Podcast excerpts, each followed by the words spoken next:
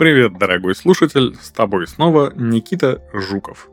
Я врач, и сегодня я расскажу, почему не надо чиститься от шлаков. Ну, хотя бы потому, что в нашем организме нет никаких шлаков. На этом выпуск можно было бы заканчивать, но мы решили по традиции немножко подушнить. Сегодня расскажем о том, какие опции предлагают нам сторонники альтернативной медицины и почему чиститься от шлаков и токсинов все же плохая идея. Партнер этого сезона – дерматологическая лаборатория La Roche-Posay.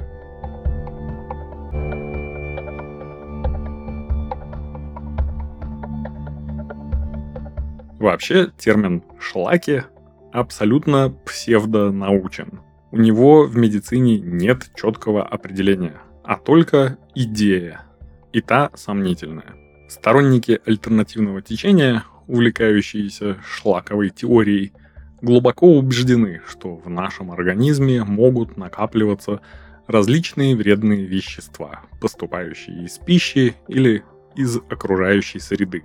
Так сказать, чистильщики предлагают избавляться от них всяческими изощренными методами, голоданием, клизмами и даже с помощью гидроколонотерапии – я предлагаю избавляться от подобного антинаучного бреда, а не от выдуманных шлаков.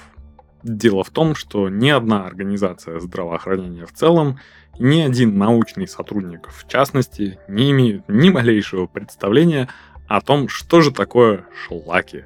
Их никто не видел на вскрытиях, не находил в образцах гистологических материалах или в крови, не описывал их химическую структуру в конце концов.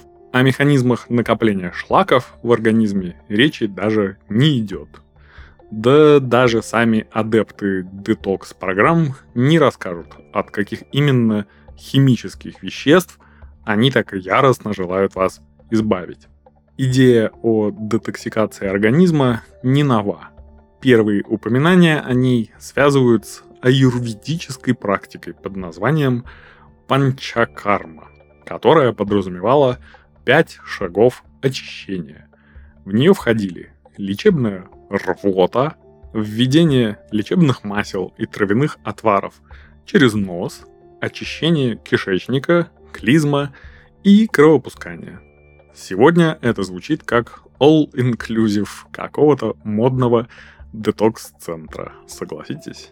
Короче говоря, что-то модно, что-то вышло из моды, а что-то вечно. И несмотря на то, что доказательная медицина отошла от идеи детоксикации организма, представители альтернативного течения поймали эту волну и ловко на ней лавируют. Самые частые практики детоксикации подразумевают детокс-диеты, иногда с использованием слабительных и мочегонных средств процедуры очищения печени растительными и пищевыми добавками и чистка, в кавычках, толстой кишки с помощью клизм и гидроколонотерапии.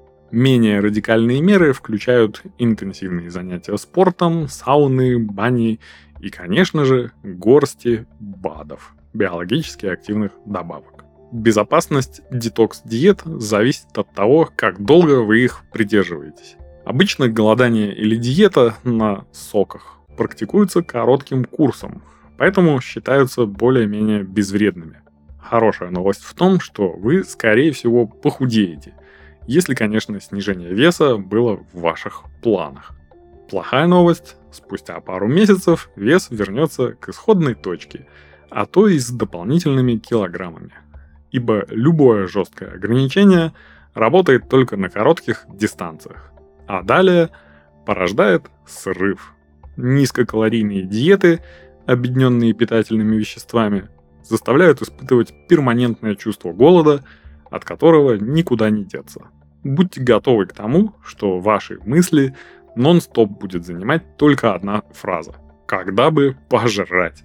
Верные спутники такого состояния – раздражительность, головокружение, тошнота, постоянная усталость и снижение работоспособности – пока не очень похоже на достижение баланса дзена и слияние с бесконечным вечным. Если ваша цель пресловутое очищение, то достичь его можно и более безопасным путем. Пересмотрите свои пищевые привычки и стиль питания. Постарайтесь минимизировать переработанные продукты с высоким содержанием жира, соли и сахара и замените их на более здоровые альтернативы. Свежие овощи, фрукты, цельные злаки и полноценные источники белка.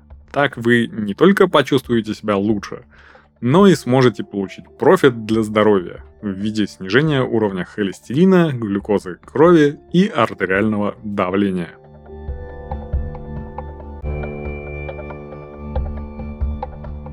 Кожа – самый большой орган нашего тела. Она всегда остается на виду, при этом выполняет множество функций, направленных на правильную работу всего, что есть у нас внутри. В новой рубрике мы разберем интересные факты о коже и то, о чем ее состояние может нам рассказать. Способность к восстановлению и самообновлению – одно из основных свойств кожи и часть общего защитного механизма. Если кожа – это щит или крепостная стена, то повреждения – прорехи в ней, через которые в организм могут попасть болезнетворные бактерии – если на коже появится, например, неглубокий порез, он, скорее всего, заживет быстро и без следа. Но если воспаление или травмы серьезные, на ней могут остаться рубцы, шрамы или пигментные пятна. Чтобы ускорить процесс заживления и минимизировать риск появления шрамов, дерматологи рекомендуют пользоваться восстанавливающими средствами. Например, из гаммы цикопласт, от дерматологической марки La Roche-Posay. В гамме представлены увлажняющий, восстанавливающий бальзам для лица и тела, спрей для бесконтактного нанесения, восстанавливающая сыворотка с 10% концентрацией пантенола, а также специальные средства для кожи, рук и губ. Они успокаивают, увлажняют и смягчают кожу, ускоряют процесс ее заживления и помогают поддерживать баланс микробиома, тем самым улучшают естественные защитные функции кожи. Использовать гамму цикопласт от La Roche-Posay можно в любое время года. Средства быстро впитываются, не оставляют жирных следов на одежде, и большинство из них подходят даже младенцам. Нежная кожа детей еще больше нуждается в дополнительной защите. Кроме того, средства гаммы цикопласт помогут восстановить кожу после бытовых и солнечных ожогов, ссадин или порезов. В состав входит пантенол и антибактериальный комплекс из меди, марганца и цинка.